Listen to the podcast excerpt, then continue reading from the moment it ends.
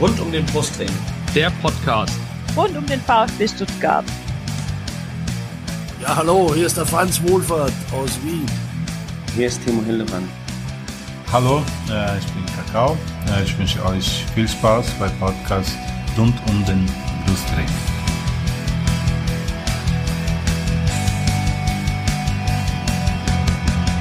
Herzlich willkommen zum Podcast rund um den Brustring. Mein Name ist Lennart. Und mein Name ist Yannick. Und dies ist Folge 105 unseres Podcasts. Thema heute, ein erfreuliches, das 2 zu 0. Das VfB am vergangenen Freitag am 19. Bundesligaspieltag gegen Mainz 05. Äh, und natürlich haben wir uns auch heute wieder zwei Gäste eingeladen. Der eine kommt aus der rheinland-pfälzischen Landeshauptstadt. Es ist Jan, äh, bei Twitter zu finden unter @polunderpunker äh, vom Podcast Hinterhofsänger. Hallo Jan. Ei, Gude, ja, äh, nö, ich finde das Thema überhaupt nicht so erfreulich, muss ich sagen. äh, aber natürlich danke, dass ich dabei sein darf. Und unser zweiter Gast ist auch diesmal ein VfB-Fan, das ist diesmal der Lasse, bei Twitter zu finden unter lesender2. Hallo, hallo Lasse. Hallo, Abend. Ja, bevor wir jetzt einsteigen äh, in dieses, finde find ich doch erfreulich, recht erfreuliches Spiel, äh, kommen wir gleich noch drauf, ähm, wollen wir natürlich erstmal unsere beiden Gäste vorstellen. Äh, da wir heute von rund um, rund um den Brustring nur zu zweit sind, Janik, würde ich bitten, würde ich dich bitten, das zu übernehmen. Ja, sehr gerne, Lennart. Auch ein herzliches guten Abend von meiner Seite aus. Ähm, und wir fangen an mit unserem Gast aus dem schönen Rheinhessischen, nämlich mit dem Jan. Jan, wie bist du denn zum glorreichen FSV Mainz 05 gekommen? Äh, tatsächlich relativ spät, weil ich komme gebürtig eigentlich aus NRW und zwar aus Wuppertal.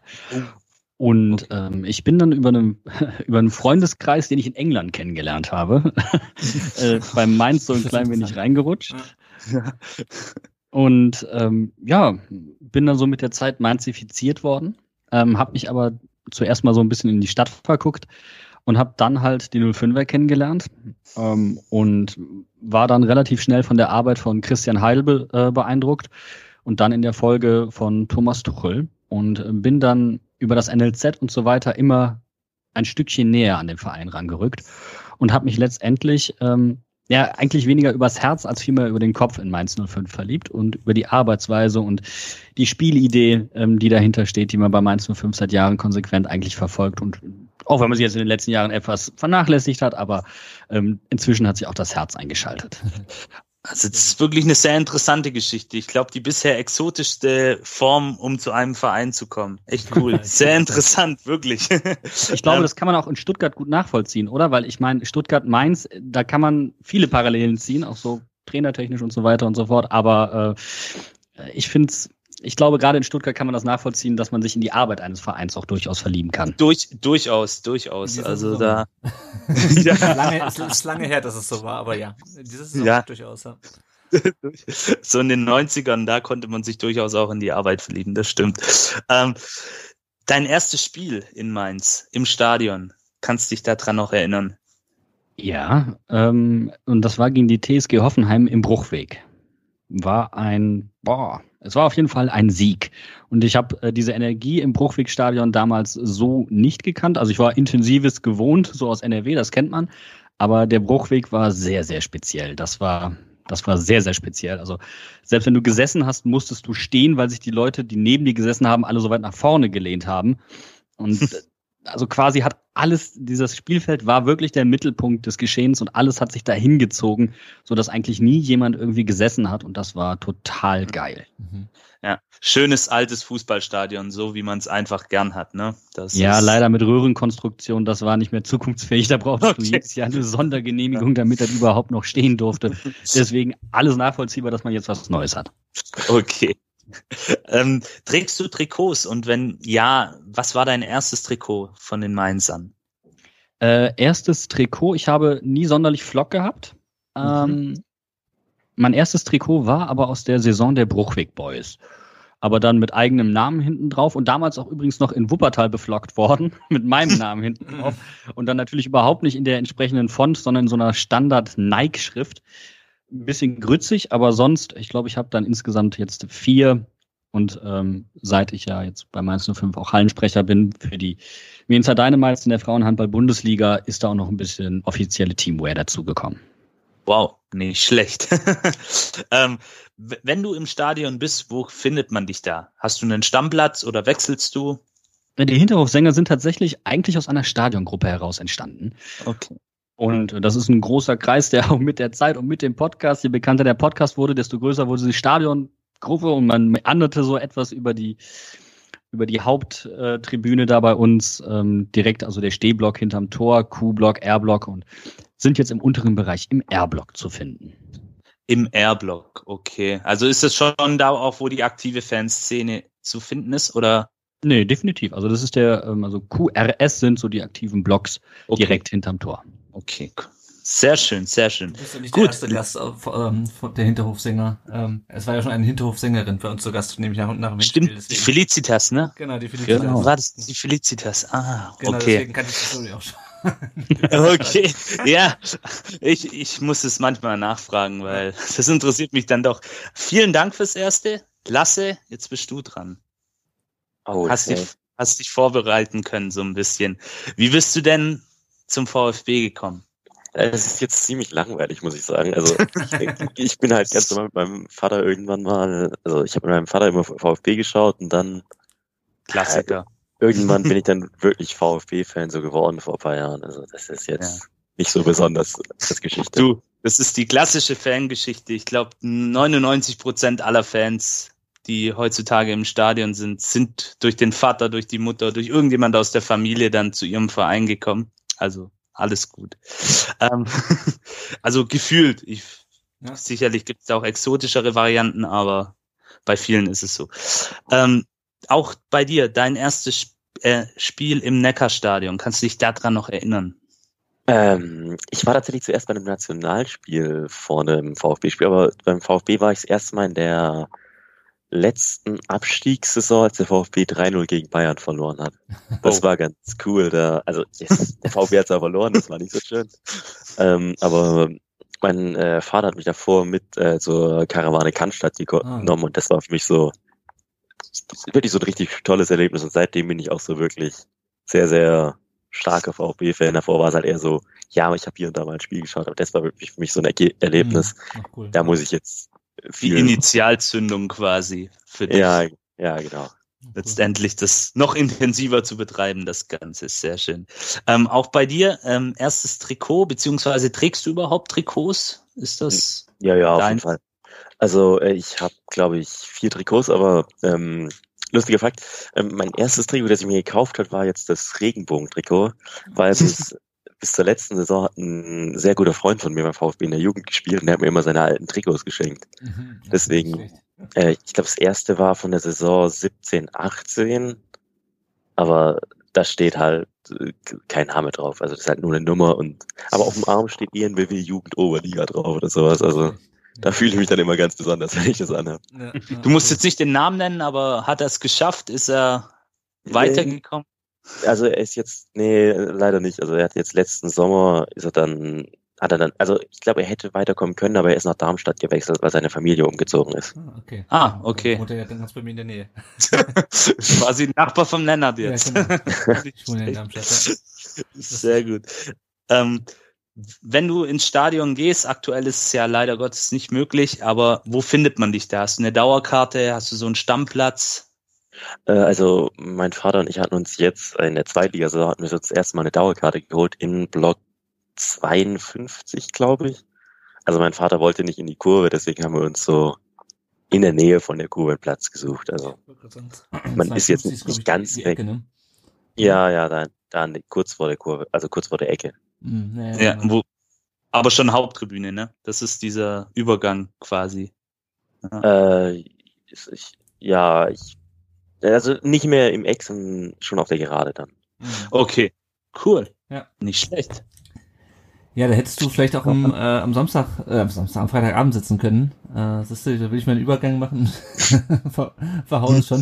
Äh, hättest du am Freitagabend sitzen können, aber wir haben ja leider, leider immer noch Geisterspiele, was, äh, wie wir gleich, äh, wo wir gleich drüber sprechen werden, auch aus anderen Gründen. Sehr schade war. Wir sprechen jetzt über den Heimsieg des VfB, den ersten Heimsieg dieser Saison gegen Mainz am Freitagabend 2 zu 0. Kurz noch zur Aufstellung. Sosa war wieder fit und hat wieder auf links gespielt. Äh, Mafropanos war diesmal drin für Stenzel. Äh, vorne dann Kalajdzic äh, und hinter ihm Gonzales und äh, auch Gonzalo Castro stand wieder auf dem Platz und hat sein 400. Bundesligaspiel absolviert. Und äh, lasse gleich an dich die Frage, ähm, Sosa, ähm, natürlich äh, gut, dass, dass er wieder drin war. Ähm, Auf jeden Fall. Was, was sagst du zu, zu der Position von Gonzales, der so ein bisschen als, als Mittelfeldantreiber so ein bisschen die, die Davi-Position eingenommen hat dieses Mal? Äh, Finde ich tatsächlich passt ein bisschen besser zu ihm irgendwie, weil ich hatte das Gefühl, da, da vorne hat er in den letzten Spielen sehr viel versucht rumzuschwalben und Elfmeter rauszuholen. Deswegen, so hat er mir besser gefallen und meinst, hat auch irgendwie er 16er kommt. besser gewirkt, fand ich. Ja, genau, dann, dann springt er auch nicht bei allem ab, was auf ihn zukommt. Also Ja, ja. ich fand, ich fand ihn so tatsächlich, hat er besser gewirkt. Ja, ja und äh, auf dem Flügel finde ich ihn halt ein bisschen verschenkt, um, um, um ehrlich zu sein, weil irgendwie, äh, ja, keine Ahnung. Also ich finde, er muss schon zentral, spiel, zentral spielen, ähm, aber ja in vorderster Reihe. Äh, war es auch nicht so glücklich die letzten, die letzten äh, Wochen. Janik, hast du nachvollziehen können, dass Mafropanos diesmal ähm, in der. Startelf stand statt Stenzel? Durchaus, durchaus. Also Stenzel hatte ja gegen Freiburg, wir haben es ja auch thematisiert, sehr ausführlich, ähm, eine, ein sehr, sehr schwaches Spiel und auch die Spiele davor hat er den einen oder anderen Bock geschossen und ich war auch für ihn, glaube ich, jetzt besser, dass er da erstmal rausgenommen wird und nicht mehr auch so im Fokus steht. Und Mafropanos hat es ja dann auch sehr gut gemacht, also Ja, naja. ord ordentliches Spiel. Ja, auf Absolut. jeden Fall. Ja. Gut, dann gucken wir doch mal auf den, auf den Spielverlauf und nehme ich auch gleich den Jan mit rein. Äh, Jan, ich habe mir aufgeschrieben, äh, dritte Minute, Kai Son äh, trifft Kobel, äh, Mainz reklamiert zwei Elfmeter, ähm, Mainz presst hoch und verteidigt konsequent. Ähm, ist das die Möglichkeit für euch noch äh, die Klasse zu halten, ein bisschen eklig zu sein, ein bisschen ähm, ja eklig und, und garstig äh, in die Spiele reinzugehen oder siehst du es anders? Also ich fand das Spiel jetzt nicht sonderlich hart, muss man ganz gerade raus zu sagen. Ähm, es ist mit sicherlich, äh, also mit Sicherheit ist es intensiv geführt worden. Mhm. Das ist, ähm, aber der VfB hat exzellent dagegen gehalten, war auch einfach notwendig, weil Mainz über diese Schiene kommen muss zurzeit, weil Mhm. einfach auch das Selbstbewusstsein fehlt, um auf dem 17. Platz jetzt auf einmal den Fußball per se zu spielen. Ähm, deswegen, aber es war nicht überhart. Und ich muss ganz ehrlich sagen, ähm, ich habe mich als reiner Fußballfan fand ich Kobel relativ unangenehm in seinem ganzen Auftreten. Ähm, Quaison, also wir hatten, um mal einen Vergleich zu ziehen, Dortmund gegen Mainz und ähm, Hörl, ähm, Erling Haaland trifft Robin Zentner mit dem Fuß im Gesicht. Mhm. Also richtig. Und du hörst keinen Schrei und nichts. Zentner steht auf, hält den Ball fest, schlägt ab, sagt, ja, passiert, komm, weiter geht's. Mhm. Und das hier ist, also tut mir leid, er wirft den Ball sogar noch weg, um dann los, groß loszuschreien. Ich fand das etwas unangenehm, wenn ich ehrlich bin. Und später hat er dann die Situation, wo er in Johnny Burkhardt reinspringt, ähm, der sich wirklich um 180 Grad in der Luft einmal dreht und sich dabei selbst verletzt. Ähm, war eigentlich überhaupt nicht nötig. Deswegen ähm, etwas befremdlich, um ehrlich zu sein. Aber ansonsten hochpressen, mutig sein ähm, und dann aber halt auch die Ballaktion, die du hast, wenn du den Ball gewinnst in aussichtsreichen Positionen, dann musst du halt auch das Vertikalspiel vernünftig umsetzen und das haben sie halt leider überhaupt nicht hingekriegt. Und deswegen war es dann ja in der ersten Halbzeit ausgeglichen, unansehnlich. Ja, ja. Ich glaube, das, das, das trifft ganz gut. Ähm, also ja, ich fand auch, ich, man hört ja mittlerweile alles über die Außenmikrofone und gerade bei dieser ersten Szene da mit Kobel, wo der sagt, ey Bro, Bro, das muss nicht, ich, äh, ich weiß nicht mehr genau, was er gesagt hat, aber Einzige, was ich rausgehört Ja. habe, war Bro. Ähm, ja, also das fand ich sogar noch, also das fand ich sogar eigentlich die einzige Szene, diese, ähm, wo er den Ball rausfaustet und sich hinter die Schulter hält, da war meiner Meinung nach auch nicht. Hier hält der äh, Kaison halt schon ähm, das Bein relativ hoch, finde ich, für so eine Szene, wo er den Ball eigentlich schon hat. Ähm, passiert. Ähm, aber ja, kommen wir, kommen wir gleich noch ein bisschen auf die, wenn wir im Verlauf des Spiels noch ähm, drüber sprechen, ähm, drauf kommen. Genau, du hast schon gerade gesagt, die, die ersten Chancen, Mainz hat das, finde ich, ganz gut gemacht, ähm, aber es fehlte so ein bisschen dann der, ähm, ja wirklich der, der, der Zug nach vorne. Ähm, weil ich hatte immer so ein bisschen, ich glaube, der, der Sohn-Kommentator hat so ein bisschen ähm, Herzklopfen verteidigen äh, genannt oder Herzschlag verteidigen. Ähm, man dachte immer, es passiert was, äh, aber so richtig vors Tor ist dann, äh, ist Mainz ja nicht gekommen in der Phase. Janik, wie, wie hast du die erste Halbzeit so wahrgenommen? Hast du auch die ganze Zeit Angst, dass wir da gleich in den Rückstand geraten und dann irgendwie gegen so eine Mauer anrennen müssen? Ja, also diese Angst habe ich beim VfB ja generell immer so ein bisschen, aber besonders in der ersten Halbzeit muss man schon sagen, da hatte ähm, Mainz einige vielversprechende Balleroberungen in unserer Hälfte. ähm, wo wir auch den Ball wirklich lethargisch verlieren. Und wenn die Mainzer da mit der letzten Konsequenz das ausspielen und ein bisschen kaltschnäuziger auch agieren. Ähm, ich glaube, Danny Latzer hat es dann auch im Sky-Interview richtig gesagt, wenn sie da wirklich ein bisschen abgeklärter ähm, spielen, dann können sie auch durchaus in, in Front gehen mit 0-1. Also das ist, das, da hatten wir schon auch Glück in einigen Situationen, muss man ehrlicherweise auch zugeben. Ja. Aber das ist vielleicht auch der aktuellen Situation bei Mainz geschuldet. Platz 17, stehst ein bisschen mit dem Rücken zur Wand. Kennen wir alle gut in Stuttgart die Situation, dann funktioniert halt, dann bemühst du dich, es sieht dann gut aus, aber letztendlich ähm, kommt halt nichts dabei rum. Hm. Ich glaube, wenn ich da anknüpfen darf, der heutige Transfer, Mainz hat ähm, Robert Glatzel von äh, Cardiff, glaube ich, ausgeliehen. Mhm. mhm. Ähm, oh. Ein Stoßstürmer. Und das ist genau das Problem. Du hattest Quaison, der sich früh verletzt hat, der dann runter musste. Mhm. Äh, und Johnny Burkhardt ist ein sehr, sehr junger Spieler, gehört so zu den Hochtalentierten, die bei Mainz regelmäßig aus dem NLZ hochkommen. Aber bei dem liegt momentan zu viel Verantwortung und das merkst du richtig. Äh, Mainz hat weniger Offensivaktionen und die paar, die sie haben, die muss er dann quasi nutzen. Und das ähm, ist natürlich für einen jungen Spieler ein enormer Druck. Da kannst du nicht unbedingt sehr gelöst dran gehen. Mhm. Und äh, er trifft am laufenden Band aber halt leider die falschen Entscheidungen. Und du, du hast gemerkt, es fehlen genau diese Vertikalläufe, die bei, bei Stuttgart gerade ähm, Kalajdzic äh, wirklich in, in Perfektion ähm, umsetzt, ähm, die dann auch ähm, zum Tor geführt haben teilweise. Also das ist das ist etwas, wo Mainz massiven Nachholbedarf hat. Man hat Mateta abgegeben, weil auch der überhaupt nicht funktioniert hat, weil der viel zu lethargisch war. Und letztendlich ist es halt so, ähm, ja, keine Tore, keine Kekse, kein Klassenerhalt. Und das ist genau der Punkt. Und deswegen musste man da jetzt aktiv werden. Und ich glaube, die äh, Verpflichtung heute ist ein Schritt in die richtige Richtung.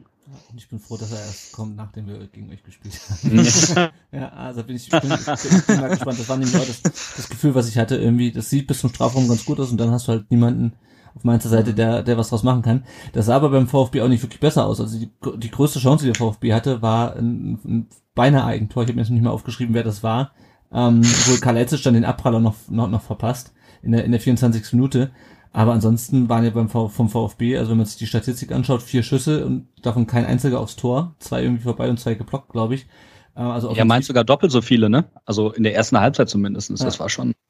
Ja, ja, ja. ja. Also irgendwie, ähm, ja, Lasse, was meinst du, woran lag das, dass, dass der VfB nicht so richtig vors, vors Mainzer Tor gekommen ist? Ich, ich weiß es nicht genau. Also ich fand, die Mainz haben in der ersten Halbzeit eigentlich sehr gut gepresst und auch den VfB unter Druck gesetzt. Und mir hat ja vor allem äh, das Spielen hinten raus beim VfB in der ersten Halbzeit nicht wirklich gefallen. Ja, und irgendwie ist da so einiges ja. zusammengekommen, dass das einfach gar nicht funktioniert hat. So, also aus meinem Gefühl, weil ich halt jetzt irgendwie durch diese Saison sehr verwöhnt war, ja. habe ich das Gefühl gehabt, es hat so gar nicht funktioniert in der ersten Halbzeit hinten raus. Also das, und wenn du hinten nicht rauskommst, triffst du vorne natürlich auch nicht aufs Tor. Also, das ist ja klar. ja, das stimmt. Ja, ich hatte vor allem das Gefühl, dass irgendwie Endo und Mangala sich extrem viele Fehlpässe am eigenen 16er geleistet haben und dann wirklich auch so, so unnötige, unnötige Fehlpässe, weil man, weil man den Ball halt nicht mal hinten rauskloppen will einfach. Mhm. Ähm, also das, das fand ich sehr anstrengend in, in der ersten Halbzeit. Mhm. Ich glaube, es lag aber auch daran, ähm, der VfB, ich meine, das ist normal, ihr seid jetzt gerade wieder in der ersten Liga, jetzt da muss ich einiges finden auf einem neuen Niveau und Stuttgart für meinen Eindruck baut sehr, sehr gerne einfach über das defensive Zentrum auf. Mhm. Einfach sehr zentral.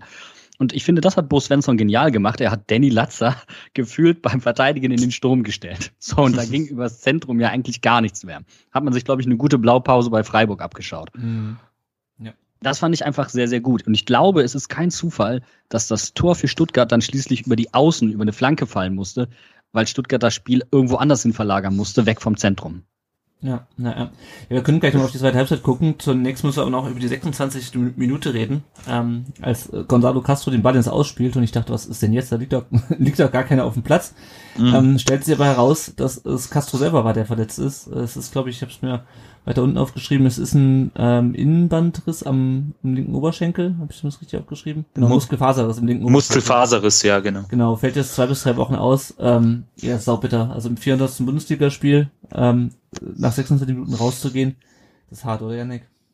Ja, die ärmste Sau wahrscheinlich auf dem Platz neben dem einen oder anderen Mainzer Spieler sicherlich. Ähm, es hat mir furchtbar leid getan, wie du sagst, 400. Bundesligaspiel.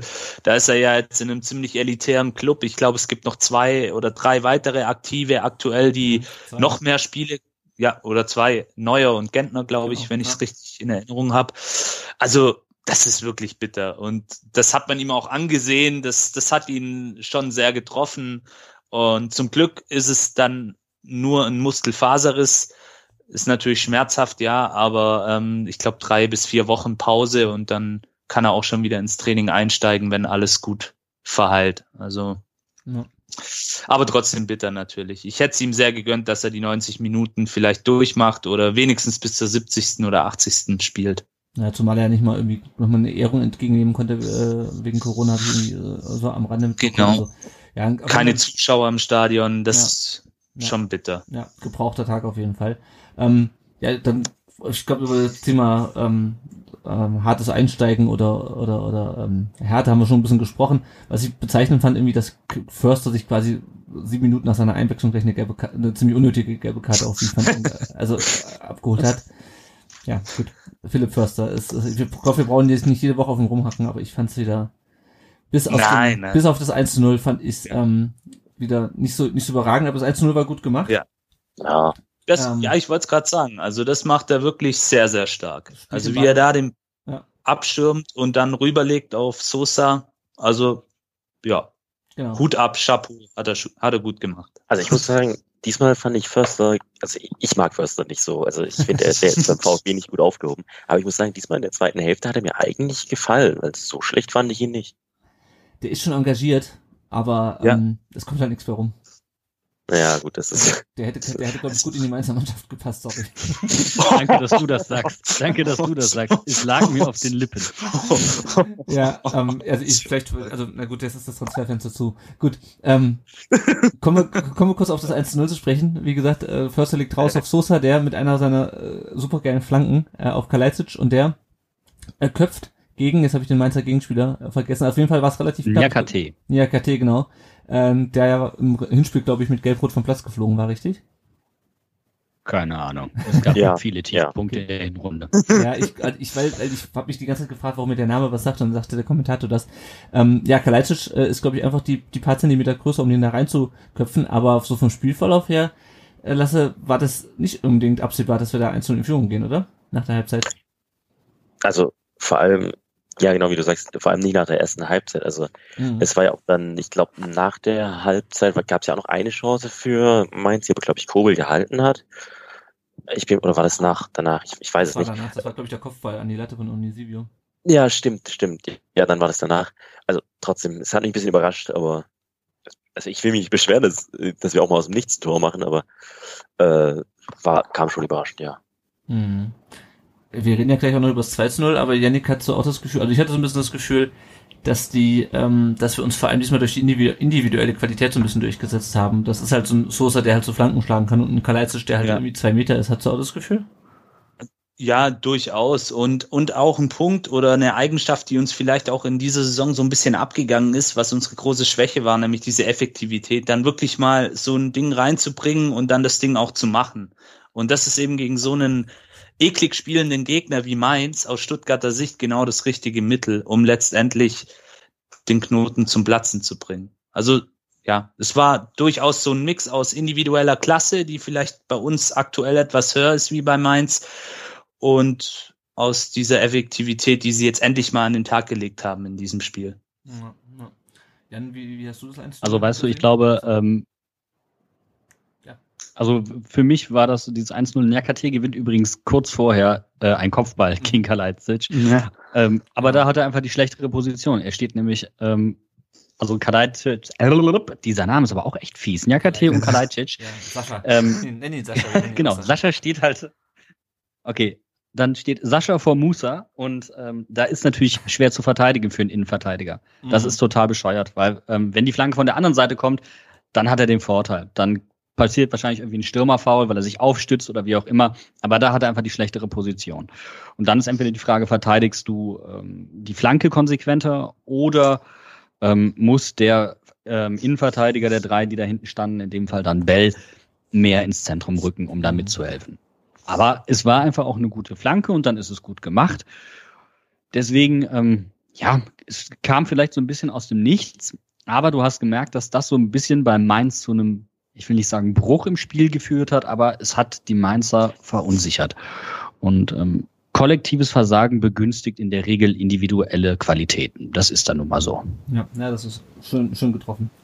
Ähm, da musste Sosa drei Minuten später leider auch runter. Äh, ist zum Glück, äh, wird wohl zum Glück gegen, gegen Gladbach jetzt im Pokal Mittwoch wieder, wieder fit sein. Für ihn kam Massimo rein. Und der VfB hat zumindest hatte ich so ein bisschen das Gefühl, der wurde durch dieses Tor wieder wesentlich selbstsicherer, hat wesentlich mehr Bälle im Mittelfeld wieder gewonnen und konnte viel mehr so sein Spiel aufziehen, wie wir es aus den letzten Wochen gewohnt sind, oder Lasse? Ja, also es, es lief besser dann. Ähm, ich fand auch Massimo diesmal überraschend gut, muss mhm. ich sagen. Aber bei ihm habe ich das Gefühl gehabt, er hat zwar dieses, diese ein oder anderen guten Dribblings gehabt, aber äh, die, die waren halt nutzlos. Also er stand mhm. dann zwar auf einmal fast alleine vor dem gegnerischen Tor, aber dann stand er da halt auch und hat halt nichts draus gemacht. Also ja. ja. Aber ja, wie du sagst, der VfB ist dann deutlich besser ins Spiel gekommen, weil Mainz natürlich dann auch was riskieren musste und das hat halt dann das VfB-Spiel aus meiner Sicht sehr begünstigt. Ja. Ja, also diese eine Szene von Massimo, die du ansprichst, die war in der, in der 68. wo er sich gut durchtribbelt. Das war, ich weiß nicht mehr, welchem Spiel das war. War das gegen, ähm, war das gegen Freiburg, wo er reinkam und sich da auch so durchgetribbelt hat, aber dann auch nichts draus wurde. Also für eins der letzten Spiele, ich krieg's gerade im, im, Kopf nicht mehr zusammen. Äh, war eine sehr ähnliche Szene. Kann echt, kann echt gut dribbeln, ähm, aber dann, ähm, damals hat er dann, glaube ich, übers Tor geschossen und diesmal wurde es, glaube ich, ähm, wurde der, der Schuss dann geblockt. Ähm, die Ansätze sind gut, ähm, aber er kommt dann halt nicht so, nicht so richtig durch. Ähm, ja, dann kam der, der Kopfball an, an die Latte, ähm, von dem wir gerade schon gesprochen haben, wozu mal kurz das Herz stehen geblieben ist. Äh, Gonzales hat, habe ich nur aufgeschrieben, in der 63. mit dem Distanzschuss. Das ist uns, glaube ich, ähm, einen der letzten Spiele schon aufgefallen, Janik, ne? dass Gonzales letzter irgendwie sehr viel aus der Distanz schießt. Hängt vielleicht auch diesmal ein bisschen mit dem, ja. mit, mit, der, mit der Position zusammen, oder? Dass er ein bisschen weiter hinten war und halt äh, nicht in Strafraum durch, Durchaus, ich, ja. ich, ich, ich, ich wollte ich wollte es vorhin an, ähm, erwähnen, als ihr darüber diskutiert hattet, ähm, er jetzt quasi als, als, als hängende Spitze, da kann er, finde ich, tatsächlich auch seine spielerischen Qualitäten, die er hat, noch besser ausspielen, weil er einfach mehr Räume hat und weil er es eben auch mal aus der Distanz probieren kann. Er hat einen guten Schuss und ich würde es ihm mal gönnen, dass mal wirklich so ein Distanzkracher auch mal reingeht. Ne? Ich kann mich jetzt nicht erinnern, dass er da mal einen so rausgehauen hat, so in mhm. bester Hitzmanier oder wie Prekalo damals in Heidenheim, ja. sowas, das wäre mal schön. ja, ja. ja, und gleichzeitig kann er halt, wenn Kalajdzic voll vor ihm spielt, ähm, wir hatten ja wirklich diesmal die geballte Offensivpower ähm, auf, dem Platz mit ihm, Kalajdzic und Raman Gituka, der kann halt dann auch diese Bälle von, von ähm, Kalajdzic annehmen, die der halt rüberlegt äh, in seiner, in seiner Bandspielfunktion. Das ist halt auch eigentlich ganz praktisch. Ja, und dann kommen wir zur 72. Minute. Und als ich mir das so angeschaut habe, habe ich mir gedacht, wie geil wäre das bitte im Stadion gewesen. Also, ähm, das war, also, also ich meine, er, er läuft halt auch noch auf die, ähm, auf die Cannstatter Kurve zu, wenn ich richtig in Erinnerung, Erinnerung mhm. habe. Ähm, das Ganze entsteht eigentlich aus dem Schuss von, von Bell, der aber vom Mangala abgefälscht wird und dann läuft Silas Wamagituka los. Ähm, ich, ich weiß jetzt, ich habe nicht mehr nachgerechnet, wie viel es war. Ich weiß, dass äh, der äh, Kommentator bzw. der Experte bei, bei The Zone ähm, sich verrechnet hat und meinte, es wären 85 Meter. Ich glaube, am Ende waren es irgendwie ein paar 70 Meter. Äh, ja, Silas läuft los, schüttelt noch Stürke ab, läuft ein paar Meter in den Strafraum rein und knallt das Ding rein. Wahnsinn, oder? Also, es, es, Darf ich die Euphorie bremsen? Nein, warte ganz kurz, lass mich nur ganz kurz noch wie geil das ist, wenn du, also ich meine, du musst dir mal vorstellen, du stehst in der Cannstatter Kurve und der Silas, der läuft im eigenen Strafraum los, läuft auf dich zu ja, und, knallt das Ding halt vor dir unten ins Tor rein. Wie geil wäre das gewesen? Ja, jetzt ähm, dämpfen meine, meine Euphorie. Ja. Also tolles Tor nach 75 Meter. So, ja. aber ähm, ich habe es ja vorhin gesagt, koll äh, kollektives Versagen mhm. und das war von vorne bis hinten kollektives Versagen. Stefan Bell hat jetzt gegen äh, Leipzig einmal aufs Tor geschossen. Jetzt glaubt er scheinbar, er ist Stürmer und nimmt Levin Östunali den Ball vom. Fuß, der gegen Dortmund, ich glaube, ja, das Tor des letzten Wochen oder das Tor des Wochenendes damals geschossen hat, gegen Dortmund, falls ihr es gesehen habt, aus Schönes Ding, 30 ja. Metern. Natürlich. Also ich weiß nicht, wie der Verteidiger da auf die Idee kommt, dass er eventuell den besseren Torschuss hat. ähm, das ist das eine. Und ab dem Moment wird's halt einfach wild. Also Stöger muss Silas faulen. Fertig. Da gibt's keine zwei Meinungen. Dann sieht er gelb und das sieht er dann auch vollkommen zurecht. Hat er sich dann ehrlich verdient. Und dann ähm, zieht Silas schön, ähm, ist er Rechtsfuß, ne? Wenn ich es richtig im Kopf habe, kommt Mhm. über links, zieht dann inversiv in die Mitte rein, steht dann zentral vom Tor. Und vor ihm stehen vier Leute, wenn man den Torwart mitrechnet, ähm, und schießt das Ding zentral. Also nicht platziert, was man, glaube ich, nach so einem Sprint auch nicht mehr erwarten kann. Und wenn der Torwart stehen bleibt, passiert tatsächlich relativ wenig. Aber es passt dann einfach dazu, dass, dass er sich dann denkt, naja gut, wenn die restlichen nicht mitarbeiten, dann mache ich es auch nicht. Und es ist dann einfach eine Katastrophe. So toll dieses Tor für die Stuttgarter ist, ähm, muss ich aber auch ehrlich sagen, gegen eine normale Mannschaft wäre dieser Ball niemals reingegangen. Da wäre er wahrscheinlich nicht mal bis zur Mittellinie gekommen. Und das ist natürlich ähm, einfach nur, ich wollte euch jetzt einfach einen reindrücken, das Tor fand ich doof. So, danke. Nein, es war glaube, natürlich davon klasse gemacht. Also klar, also nach 75 Metern musst du auch nicht mehr platziert das, ähm, die Kugel reinschieben, aber ähm, normalerweise sollte da jetzt nicht so viel passieren. Ja, naja, also es ist auf jeden Fall schon ungewöhnlich, dass du einen Konter, dass du einen Mann, einen Mann Konter im eigenen Strafraum äh, starten kannst und damit durchkommst. Ich war auch ein bisschen überrascht. Also ich dachte mir, oh, okay, ganz gut Fahrt auf. Oh, ja, ist immer noch am Ball. Auch ja, läuft den Strafraum Ja. Okay, Tor. ähm, ja, also auf jeden Fall nicht, nicht, nicht, schlecht auf jeden Fall. Ähm, ja, damit war das Spiel dann auch im Grunde entschieden. Karasor kam noch für Mafropanos, der zum Glück auch nicht ernsthaft verletzt ist. Äh, und Kulibali am Ende für, für Silas Wamangituka. Äh, und damit war das Spiel aus. Wir können mal kurz auf die Kommentare gucken, die ihr uns bei Facebook und bei Twitter äh, und bei Instagram äh, ge geschickt habt. Die, die Meinung zum Spiel. Ähm, der äh, Ed der 12 schreibt, Silas rennt, umschreibt das ganz gut, also als Meinung zum Spiel. Der Ed 2 for 2 schreibt drei Punkte, das zählt. Der Benjamin schreibt äh, über die ganze Länge nicht besonders schön. Dafür tolle Tore, das äh, haben wir, glaube ich, auch schon drüber gesprochen. Förster und vor allem Massimo haben heute sehr gute Leistungen aufgerufen. Okay, also ich glaube, ich bin ein bisschen stehe recht alleine mit meiner Bewertung von, von, von Förster. Dazu der erste Heimsieg und auch zu null. Weiter so. Brust bleibt breit. Ich glaube, das ist auch das Wichtigste, dieser letzte Satz. Ähm, weil ich hatte, oder wir hatten, Ja. glaube ich, alle vor diesem Spiel schon ein bisschen Angst, dass es jetzt, ähm, dass wir jetzt in so eine Negativspirale kommen. Ähm, und da war dieser Sieg, glaube ich, Gold wert dafür, oder? Lasse? Ja, auf jeden, auf jeden Fall. Also ich hatte äh, mit meinem Vater am Freitagmorgen noch drüber geredet, weil der hat, äh, mir, der hat mir auch noch äh, in der, nach der ersten Hälfte geschrieben, jetzt müssen wir uns Richtung Abstieg wahrscheinlich orientieren. Und zum Glück ist es nicht so gekommen. Also äh, ist, äh, das war ja ein enorm wichtiger Sieg jetzt, weil jetzt haben wir auch wieder ein bisschen Abs Abstand zum Relegationsplatz und ja, also die Brust bleibt bleibt äh, die Brust bleibt breit, ist aber auch ein Zungenbrecher. Äh, passt sehr gut und ist auch sehr wichtig, würde ich sagen. Ja, naja. Ja, und zu null äh, ist natürlich auch mal ganz wichtig. Ich habe ja vorhin nochmal nachgeschaut. Ähm, der Lasse weiß es. Also, äh, du hast ja auch in, äh, uns allen gesagt, deswegen bräuchtest du kein, äh, kein Ratespiel draus machen. Das ist das erste, der erste zu null Sieg seit dem äh, Spiel gegen Hertha, dem, dem äh, 2 zu 0. Ähm, auch auswärts Tore von Kempf und Castro damals. Äh, und das ist natürlich auch wichtig, weil wir schon ganz häufig halt so Spiele gehabt haben, wo wir doch noch irgendwie ein Tor kassiert haben und erstmal zu null zu spielen. Ähm, ja, mag vielleicht auch ein bisschen einfach mit der, mit der, mit der Leistung und der Qualität vielleicht auch der Mainzer zusammenhängen, worüber haben wir jetzt auch schon gesprochen, aber ist trotzdem, trotzdem wichtig. War natürlich auch knapp ein bisschen mit diesem Lattentreffer. Aber es ist auf jeden Fall, denke ich, sehr gut für Selbstbewusstsein. Der Dick van Bommel hat geschrieben, Massimo hat tolle Ansätze gezeigt, das hatten wir gerade auch schon, freue mich brutal für den jungen Förster, sorry Mhm. für, die, für die Wiederholung, fand ich furchtbar. Wichtiger Sieg, Silas ist einfach ein geiler Spieler, ich bin glücklich. Kla- Klaus Vogt hat mir leid getan, wenigstens Sven hat bei ihm abgeklatscht. Äh, Wer es mitbekommen hat, bei dem 1-0 war das, glaube ich, alle freuen sich. Äh, Hitzesberger macht äh, Faust mit, mit Röttgermann und Heim und nur äh, Sven, äh, Sven der Versöhner läuft rüber zu Klaus Vogt und klatscht auch mit ihm. Ja. Wurde hinterher fast mehr drüber gesprochen als über das Spiel, aber zu ganzen Thematik kommen wir ja gleich noch. Der Ed Caliber 1893 hat äh, ein Tweet von Emiliano Insua vom 12. Mai 2018 retweetet. Das war äh, das, das Spiel, wo wir, wo wir gegen die Bayern ähm, gewonnen haben, wenn ich wenn ich richtig in Erinnerung habe und beinahe noch in den Europapokal gekommen wären, wenn Frankfurt nicht Pokalsieger geworden wäre. Ähm, und der Armin hat bei, bei äh, Facebook geschrieben, zähes Spiel, unglaubliches Solo, verdienter Sieg, aber bitte nehmt The Zone die Übertragungsrechte weg. Ich muss ganz ehrlich sagen, ich fand's gar nicht so schlimm. Ich weiß nicht, wie, wie, wie ihr es seht. Ich fand's auch okay, muss ich sagen. Hat mir deutlich besser gefallen als die Leute von Sky. Ich wollte gerade sagen, mal im Vergleich zu Sky, also jetzt nicht nur, weil The Zone und weil die Hinterhofsänger im Matchday-Feature zu sehen sind, ähm, Ah. aber man muss doch wirklich mal festhalten, dass die, die Jungs und Mädels da einen tollen Job machen. Also die werfen nicht willkürlich irgendwelche Statistiken ab einer Viertelstunde im Spiel rein, die zu dem Zeitpunkt überhaupt keine Aussagekraft haben und interpretieren, äh, interpretieren da wild rum.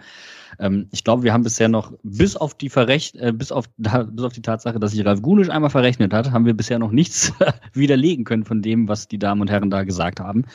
Deswegen ähm, kann ich diese Meinung wirklich null nachvollziehen und ich muss auch ehrlich sagen, dass ich bisher bei The Zone, was Kommentatoren angeht, wenig zu bemängeln habe. Also wirklich wenig. Ja, also ich fand's auch, also fand es halt vor allem gut, dass sie halt auch ein bisschen Ahnung haben. Die haben auch, glaube ich, in der Halbzeit, ähm, genau, die hatten, das, die hatten vor dem Spiel, hatten sie die, euren 3 zu 2 Sieg gegen, gegen Leipzig nochmal so ein bisschen aufgedröselt, wo ich mich jedes Mal gefragt habe, ob da wirklich Gulaschi im Tor stand bei, bei Leipzig. Ähm, ja, wobei, also, also da muss ich Gulaschi nochmal in Schutz nehmen. Also, also ähm, es geht dann, du denkst jetzt wahrscheinlich an das eine Tor, wo ähm, ähm, das 3 zu 2, wo dann Barrero diagonal von hinten einläuft und den gerade noch vor Gulaschi reinschieben nach der Flanke von Danny da Costa.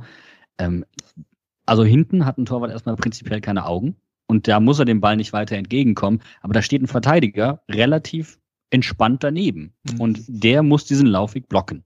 So, und dann ähm, ist der Torwart in dem Moment für mich die ärmste Sau, muss ich ehrlich zugeben. Der hat mit Sicherheit nicht sein bestes Spiel gemacht, aber Gulaschi möchte ich in der, an der Stelle ein klein wenig in Schutz nehmen. Da, fang, da kriegt selbst ich Mitleid. Ja, ich habe so nur so mit einem Auge so, so hingeguckt, dachte mir so, oh, interessant. Ja, aber auf jeden Fall fand ich gut, wie die das halt auch, wie auch das, ähm, das, die, die, die Tore nochmal so ein bisschen äh, analysiert haben und auch generell auch während des Spiels haben sie es ziemlich gut gemacht.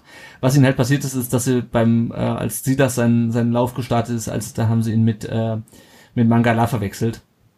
Äh, was halt schon allein, aufgrund der Torgefährlichkeit war jetzt äh, Silas elftes Saisontor, äh, Mangala hat glaube ich eins. Ähm, schon nicht sein kann. Äh, aber ja, aber ansonsten, also, ja, keine Ahnung. Ich konnte die, die Kritik auch nicht, nicht nachvollziehen und äh, hätte auch nichts dagegen, wenn, wenn der Sohn auf Samstag 15.30 die Spiele überträgt.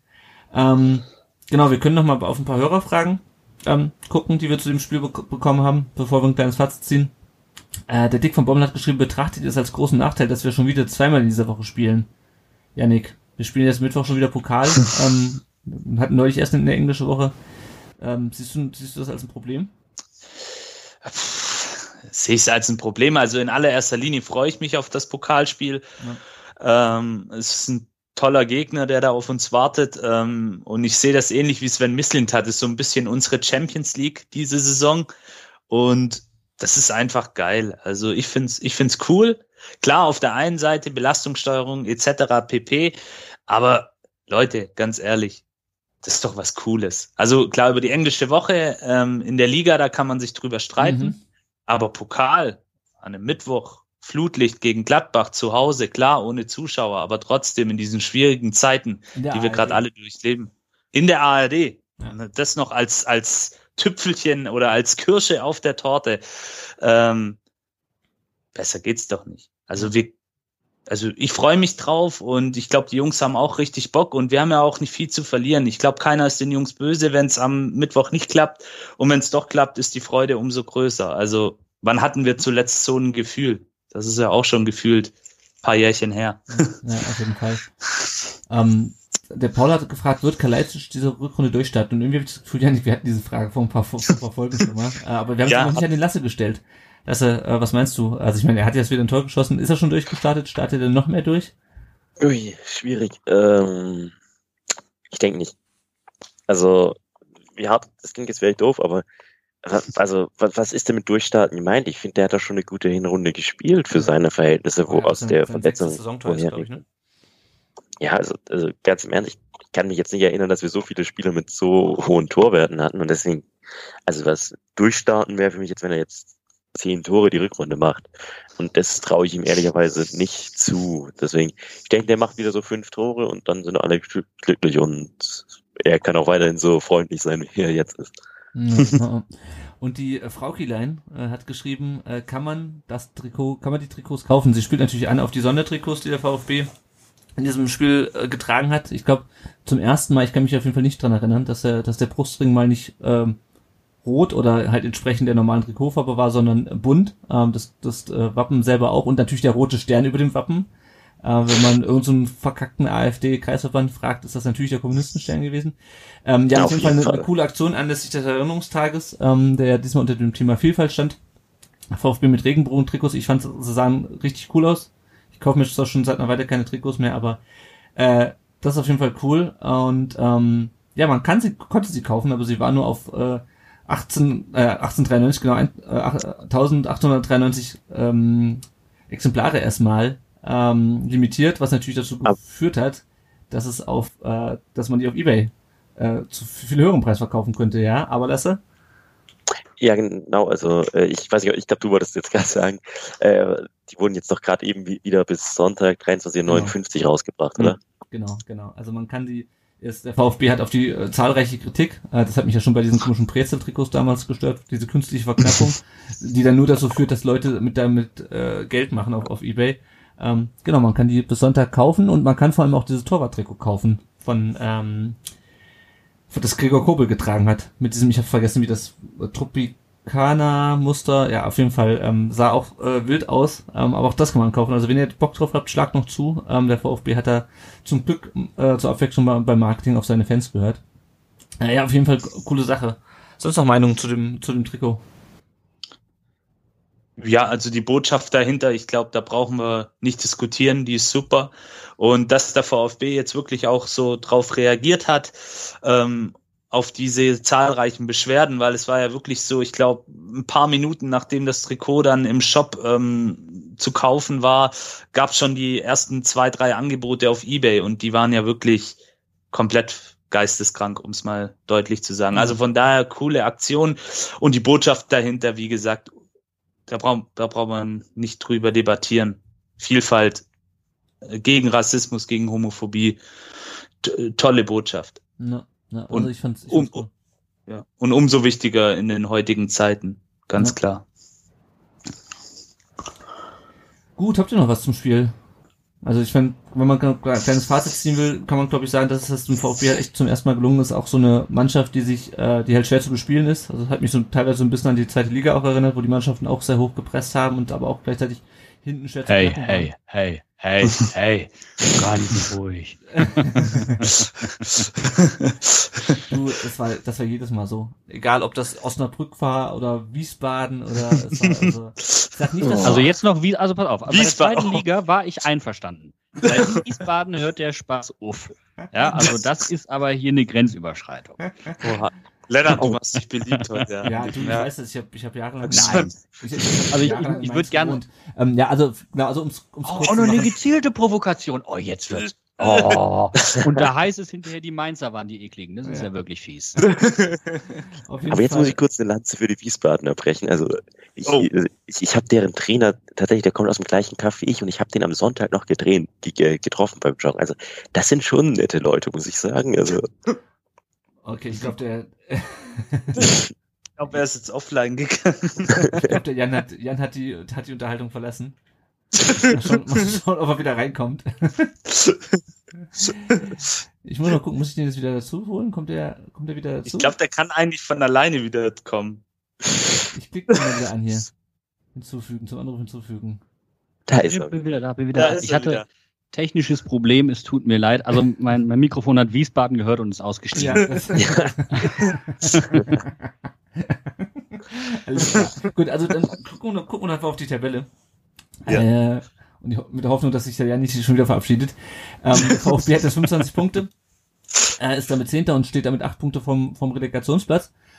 Und hat jetzt erstmal dieses Pokalspiel vor der Brust am, ähm, am Mittwoch gegen Gladbach und dann, ganz interessant, ähm, erstmal gegen Leverkusen, die jetzt, glaube ich, Tabellen Dritter oder Vierter sind, nach, nach dem Spiel auf jeden Fall sehr weit oben stehen. Dann kann er zweimal den Mainzern helfen, die Klasse zu halten, indem er nämlich Hertha und Köln schlägt. Äh, und dann geht's gegen Bitte Frankfurt. die auch- machen. Bitte? Bitte machen, ja? Ja. Bitte Und- machen, ja? Und dann, und dann geht's gegen Frankfurt, die, die, die auch sehr, sehr weit oben stehen. Ähm, Yannick, wovor hast du mehr, also ich nehme das Pokalspiel mal raus, wovor hast du mehr Respekt? Äh, Leverkusen und Frankfurt, die sehr gut spielen, oder Hertha und Köln, die gegen Abstieg kämpfen? Oh Gott, das ist, das ist eine schwere Frage. Mhm. Ähm, also die Leverkusener, sage ich jetzt mal, äh, ich drösel das mal ein bisschen auf. Die Leverkusener, die sind so wie Leverkusen eigentlich immer ist, die fangen gut an und irgendwie kriegen sie dann einen Knacks und spielen irgendwie wieder ganz großen Mist zusammen. Also aktuell wahrscheinlich ähm, durchaus schlagbar, also schlagbarer wie die Frankfurter, die ja gemeinsam mit Gladbach so ein bisschen das Team der Stunde sind in der Liga, haben, glaube ich, jetzt seit äh, acht Spielen nicht mehr verloren oder, oder gewonnen sogar.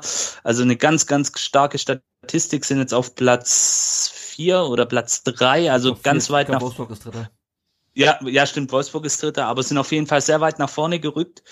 Ähm, also klar, das sind zwei absolute Top-Mannschaften, gegen die wir da spielen. Und da ist, denke ich, unsere größte Chance auch so ein bisschen dieser Underdog-Status, wenn, wenn man das so sagen darf. Ähm, und ja, Köln, Hertha, also Hertha, das ist, die haben ja jetzt noch ein bisschen nachgelegt heute, ja, am heutigen Tag. ja, ja, ähm, ich greife dem Ganzen schon mal vor. Also Sami Kedira spielt jetzt bei ihnen. Ähm, Radonjic von Olympique mhm. Marseille, auch ein sehr interessanter Mann, wie ich finde. Ähm, der ist heute auch mit dazu gekommen, weil es mit Rashica nicht geklappt hat. Bei Hertha äh, bin ich mal gespannt. Ähm, da ist jetzt mit Paul Dardai auch ein neuer Trainer, der ein bisschen auch diesen Hertha-Spirit hat. Inwieweit er jetzt diese, diese Truppe, diese zusammengekaufte, wirklich individuell klasse Mannschaft, ähm, wie er die zu einer Einheit zusammenbekommt. Also da kann ich gar keine Einschätzung mhm. abgeben, aber wird natürlich auch nicht einfach. Und Köln, ja, Köln jetzt auch so ein bisschen mit Aufwind, haben ja gewonnen ein wichtiges Spiel am Wochenende gegen Bielefeld. Ähm, die sind mitten im Abstiegskampf und das hat man gesehen bei Mainz. Ich denke, das wird ein ähnliches Spiel wie gegen Mainz werden. Wobei ich glaube, dass die Kölner dann doch auch ein bisschen, ähm, ich, ich hoffe, unser Mainzer Gast verzeiht mir, ein bisschen aktiver sind in ihrem Spiel. Nee, da kann ich dir die Freude, das kann ich dir Echt? jetzt schon nehmen. Okay. Ja. Also wenn, wenn du Köln bisher mal gesehen hast, das ist wesentlich destruktiver als alles, was Mainz jemals veranstalten würde. Also, okay. da, da, also bitte nicht. Also mit Wiesbaden hat es mir gereicht, jetzt kommen wir nicht mit Köln. okay, also ich muss sagen, gegen Bielefeld hatte ich den Eindruck, jetzt nicht so ganz, da haben sie ähm, sehr effektiv nach vorne gespielt, jetzt nicht ein großes Feuerwerk abgebrannt, aber auch kämpferisch richtig reingehauen.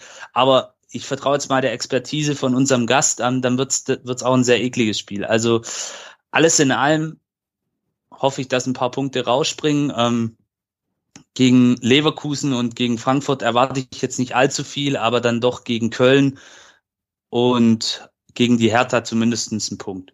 Ja, ja, und kein Tor von Sammy Kedira, weil sonst weine ich. ich das, also auf einer Skala das wär, von 0 bis egal, wie, wie, ähm, wie schlimm findest du den Transfer, äh, Lasse?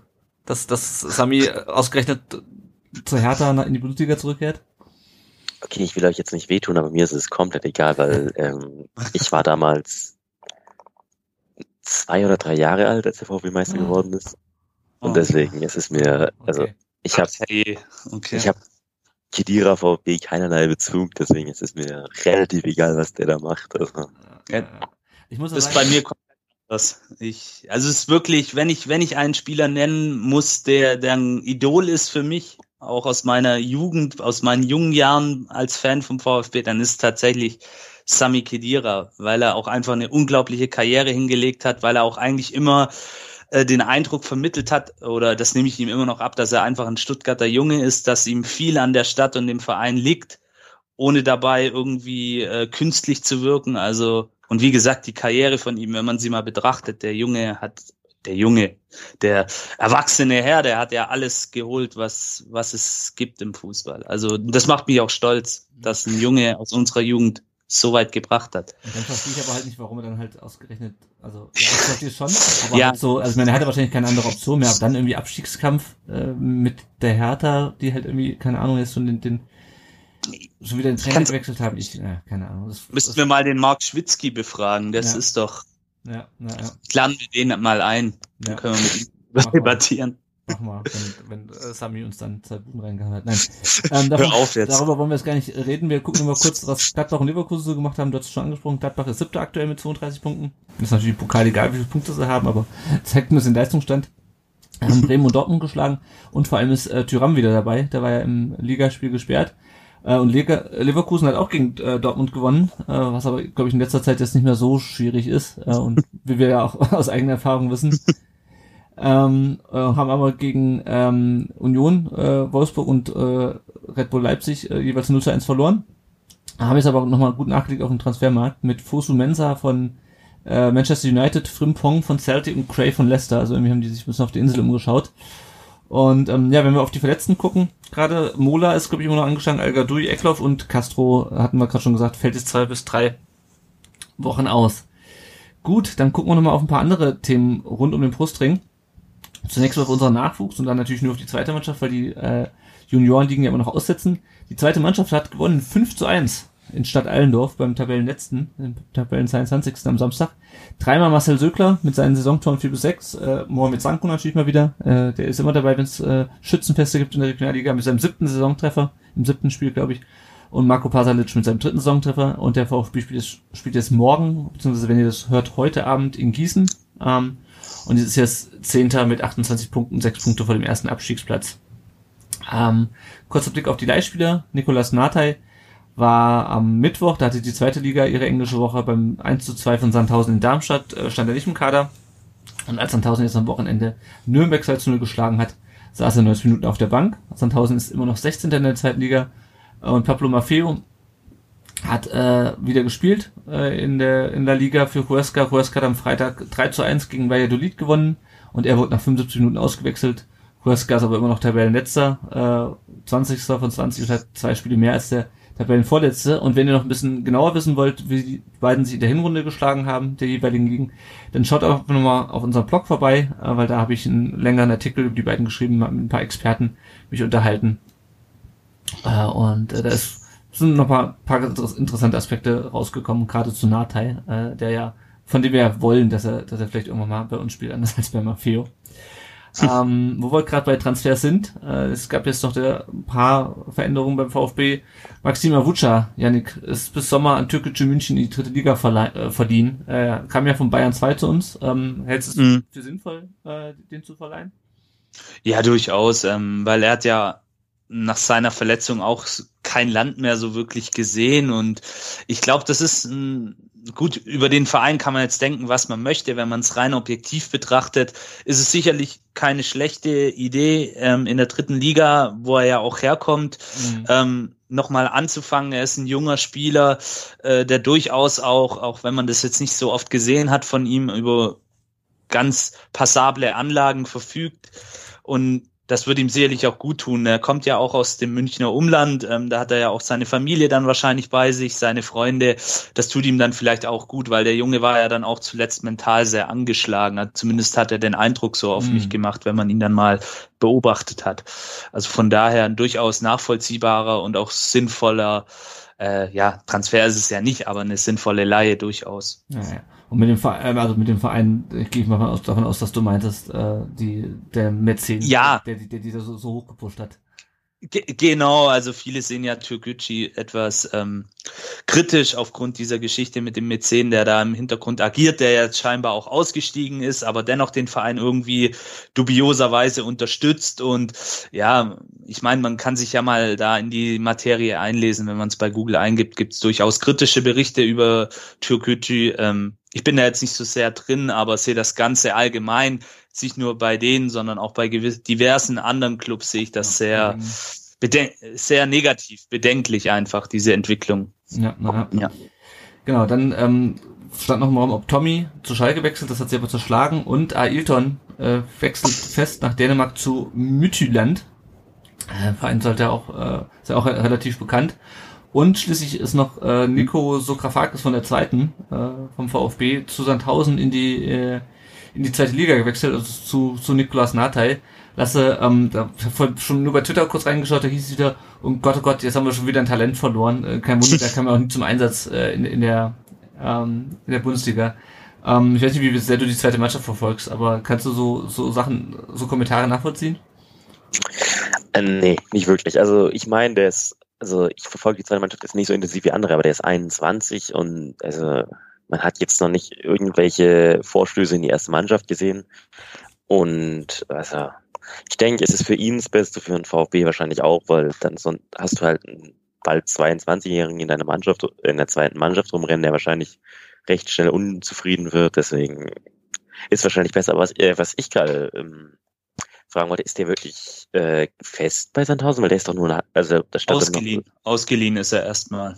Ah, ja, gut, Genau. weil da, da, da habe ich vorhin eine Diskussion gelesen, dass der äh, irgendwie ein halbes Jahr wäre und dann da einen Anschlussvertrag von denen kriegt. Aber Ja, Ich glaube, es, es gibt eine Kaufoption. Es Ja. gibt, glaube ich, eine Kaufoption, so wie ich es vorher gelesen habe. Aber ob das stimmt, der VfB hat nur gesagt, er verlässt den Verein und, ähm, und Sandhausen hat geschrieben, dass er bis zum Saisonende, vorerst bis Saisonende bleibt. Also es ist ein bisschen irgendwie komisch von der, Okay. von der, Also das mit- von der Formulierung Genau. irgendwie. Ja.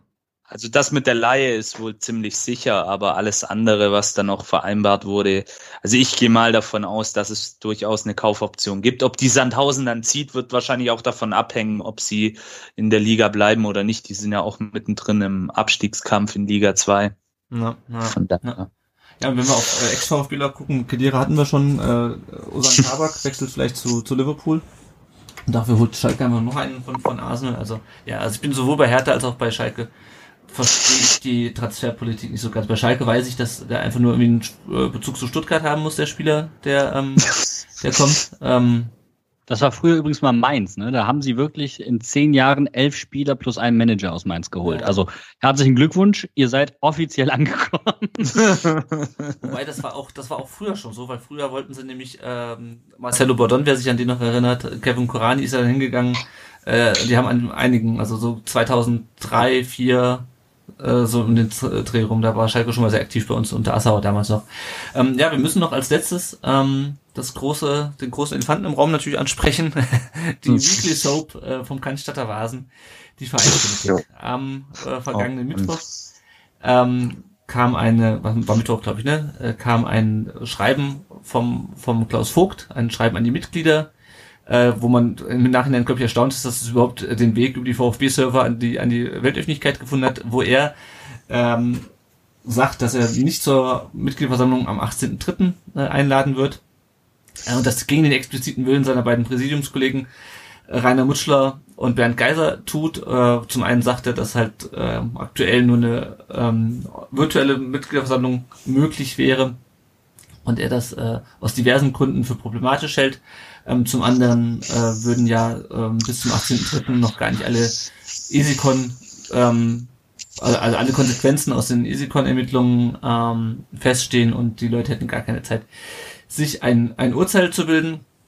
Äh, er hat außerdem dann noch verschiedene, also eigentlich hat er alle in der, in der AG und Verein rundherum einmal angekackt, mit Ausnahme von Thomas Hitzelsberg interessanterweise. ähm, hat so auch den, ähm, hat auch Daimler nochmal mit reingenommen äh, und meinte, vielleicht wollte, vielleicht will sich die Compliance von Daimler das auch nochmal alles anschauen. Also es ist ein sehr langer Brief. Äh, es werden ja in Stuttgart, Jan, falls du es noch nicht mitbekommen hast, äh, in, St- äh, der VfB ist es unter die Briefeschreiber gegangen seit dem 30. Dezember. Ich glaube, das hat jeder mitbekommen. Ähm, Du, ich verfolge das sehr aufmerksam. Sehr unter, aufmerksam Unter vier sogar. Seiten machen wir es in Stuttgart nicht mehr. Ähm, und ähnlich lang war auch die, die Replik dann von den Herren Geiser und Mutschler, äh, die gesagt haben, es gab einen äh, Beschluss am 2. No- November, wo wir alle gesagt haben, ähm, dass wir die Mitgliederversammlung am 18. März machen. Und außerdem verwahren sie sich gegen äh, die diversen Anschuldigungen von Klaus Vogt. Und ähm, ja, vielleicht erstmal zu dem, zu dem Themenkomplex, äh, Yannick. Ähm, findest du, dass Vogt sich ähm, mit diesem, mit diesem Move ähm, angreifbar gemacht hat? Also angreifbar hat er sich sicherlich gemacht. Äh, Die Frage ist nur, für wen hat er sich angreifbar gemacht? Ähm, ich bin da schon auf seiner Seite, ähm, dass man unter den aktuellen Umständen keine äh, Mitgliederversammlung online stattfinden lassen kann. Ähm, auch wenn jetzt vielleicht die Technik besser ist, etc. pp, finde ich das in der aktuellen Situation einfach nicht angebracht. Von daher kann ich seinen Vorstoß verstehen. Ähm, inwieweit das natürlich taktisch klug war von ihm, ähm, weil du sagst es, in der ähm, Angreifbarkeit etc., ähm, das sei jetzt mal dahingestellt. Bei den meisten Mitgliedern, also oder bei den meisten Fans, äh, die sich mit der Thematik auch beschäftigen, äh, kam der Vorstoß überwiegend gut an, hatte ich den Eindruck. Also da gab es zwar auch einige Gegenstimmen, klar, aber so beim überwiegenden Teil, mit dem ich geredet habe, äh, kam es gut an und ich sehe es genauso wie, wie er auch. man kann es einfach nicht stattfinden lassen. Man muss das Ganze verschieben, bis wirklich alle Fakten auf dem Tisch liegen. Und dann kann man gerne eine stattfinden lassen. Irgendwann im Sommer, Herbst, wann auch immer. Aber aktuell sehe ich da keinen Anlass dazu. Ja. Mein Angreifbar bezieht sich natürlich auch so ein bisschen darauf, dass der Vereinsbeirat immer noch keine mhm. Kandidaten aufgestellt hat für die, ähm, für mhm. die äh, Mitgliederversammlung, wann auch immer sie stattfindet. Und vor allem auch nicht den amtierenden Präsidenten, was mir besonders sauer aufstößt. Ähm, Lasse, aber hat er jetzt damit sozusagen dem Vereinsbeirat auch ein bisschen Grund geliefert, ihn, ihn vielleicht nicht aufzustellen? Was meinst du? Äh, ich gehe eh schon, also das klingt jetzt vielleicht sehr pessimistisch, aber ich gehe schon eh schon relativ lange davon aus, dass Vogt einfach gar nicht aufgestellt wird, weil also vor allem jetzt nachdem Hitzelsberger zurückgezogen hat, kann ich mir nicht vorstellen, dass Vogt aufgestellt wird, weil allein wie der jetzt schon wieder da mit, mit denen umgegangen ist, was, also ich fand es gut, aber auch deren Antwort klang halt so relativ negativ, dass ich nicht denke, dass Vogt noch aufgestellt wird und hat ihm da halt noch einen zusätzlichen Grund geliefert. Hm. Dürfte ich eine Frage stellen? Ja, gerne, schieß los. Wir erklären dir alles. Ähm, ich verfolge das schon, schon recht aufmerksam, aber natürlich bin ich bei weitem nicht so drin wie ihr in der Thematik. Aber ähm, ich hatte das Gefühl, nach der Absage, es war doch eigentlich auch die Forderung der Kurve, dass keine virtuelle äh, Mitgliederversammlung stattfinden sollte. Mhm. Ähm, ist das auch aufgrund der, der, der schlechteren Erfahrung, die ihr auch schon mal gemacht habt mit, mit der Wahl? Ich glaube, das, das spielt mit rein. Ähm, Spielt mit rein, ja, ja durchaus. Ich glaube, es hängt vor allem damit zu tun, hat vor allem damit zu tun, dass ja, also heute ist ja der 1. Februar, an dem wir aufnehmen, eigentlich sollte, oder heute wurde, wurden die Ermittlungsergebnisse äh, aus dieser ganzen Datenweitergabegeschichte dem Verein präsentiert. Man ist sich noch nicht darüber einig, wer, den, wer diese ganzen Ergebnisse rechtlich bewerten soll. Ähm, der Klaus Vogt hätte das gerne Esekon machen lassen. Der Restaufsichtsrat hätte gerne eine, ich habe vergessen, wie die, wie, wie die heißen, äh, eine Kanzlei beauftragt, die wohl sehr Daimler nah sein soll wohl auch schon die Ausgliederung juristisch betreut hat. Surprise, surprise. Ähm, ja, also ich bin mal gespannt, wann da was an die Öffentlichkeit kommt, wann da Konsequenzen gezogen werden. Ähm, ja, also ich glaube, es hat vor allem auch damit zu tun, weil es sind, wie gesagt, noch sechs Wochen, glaube ich, bis zur Mitgliederversammlung. Und ich bin mal gespannt, wann da irgendwie mal was, was rauskommt. Ähm, heute ist auf jeden Fall noch nichts passiert. Es sei denn, ich habe jetzt irgendwas verpasst während der Aufnahme. Ähm, ja, und genau, ihr habt es gerade schon angesprochen.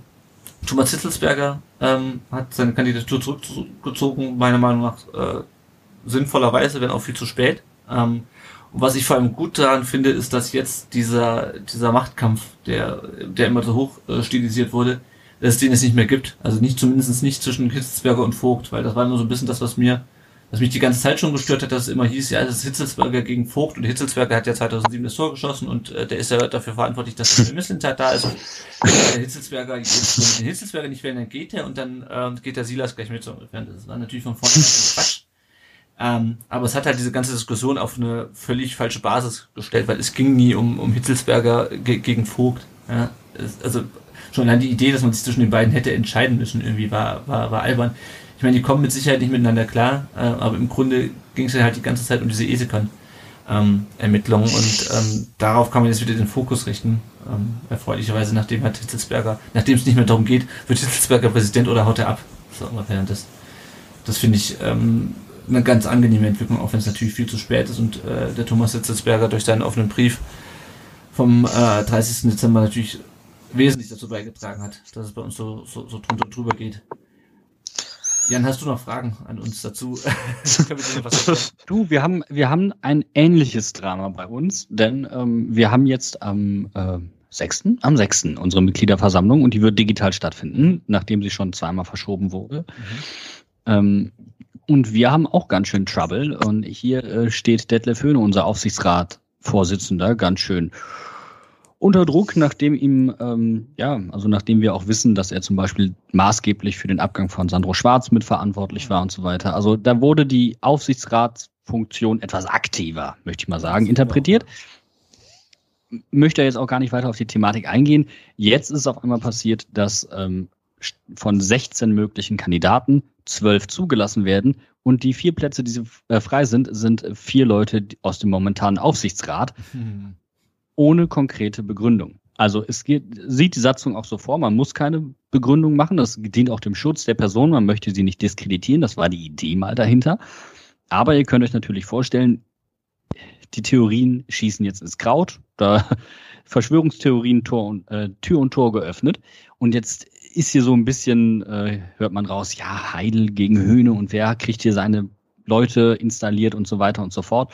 Aber es steht auch noch im Raum, dass einfach die Wahlkommission da etwas undurchsichtig gearbeitet hat. Also wir haben hier gerade ähnliche Probleme, wenn auch kein Datenskandal, den ich wirklich etwas arg pikant finde. Ja, ja das, das, das ist, ist, ist durchaus. Es geht ja nicht um die Daten, es geht ja auch um diese ganze Geschichte, dass man versucht hat vor der Ausgliederung, und auch das Thema hattet ihr ja auch schon in Mainz, ähm, zum Glück habt ihr das anders gelöst als wir, ähm, dass man versucht hat, ähm, den, äh, die, die Mitglieder zu manipulieren, indem man halt eine, eine Facebook-Seite ge sozusagen ge ge gekapert hat und die über unter falscher Flagge irgendwie Werbung äh, machen ließ. Äh, Nochmal kurz zum, zum Rückzug von Hittelsberger. Äh, Janik, Klasse, habt ihr da noch, noch ähm, wollt ihr dazu noch was loswerden? Oh, ähm, ja, ich, ich hab's ähm, in meinem Tweet äh, kurz nach der Verkündung ja eigentlich schon gesagt, dass eigentlich auch alles, was ich dazu sagen kann und, und möchte, es ist ein kleiner Schritt in die richtige Richtung. Es ist ein kleiner Schritt in Richtung Deeskalation. Bisschen Druck vom Kessel nehmen, wie man so schön auch sagt, aber nicht mehr und nicht weniger.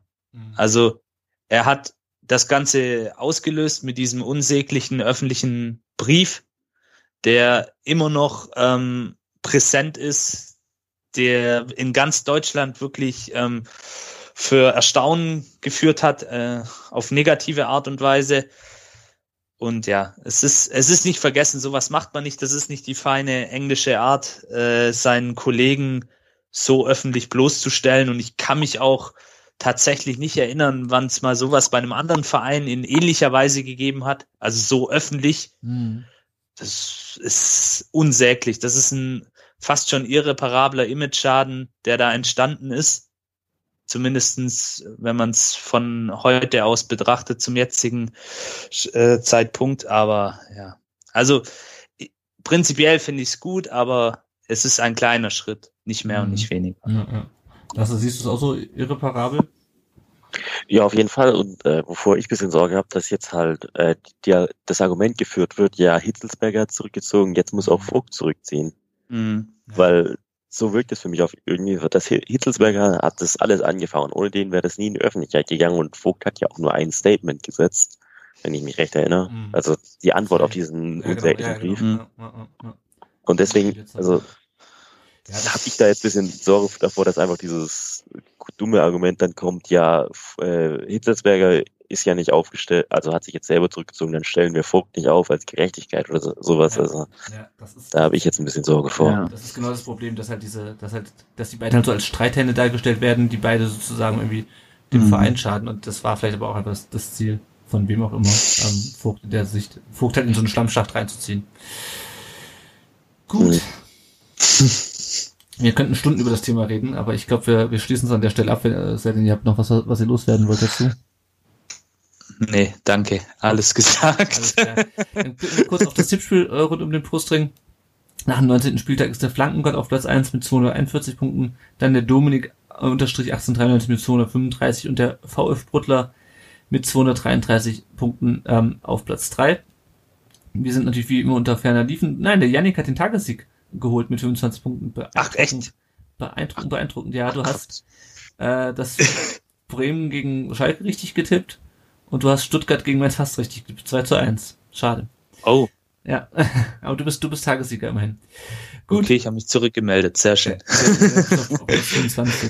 ähm, wenn ihr uns unterstützen wollt, dann könnt ihr das entweder finanziell tun, entweder über Patreon einen kleinen monatlichen Beitrag äh, oder über PayPal mit unregelmäßigen Spenden. Äh, wenn ihr das über Patreon macht, dann kriegt ihr auch ein kleines Einsteigepaket vom, vom Erik zugeschickt.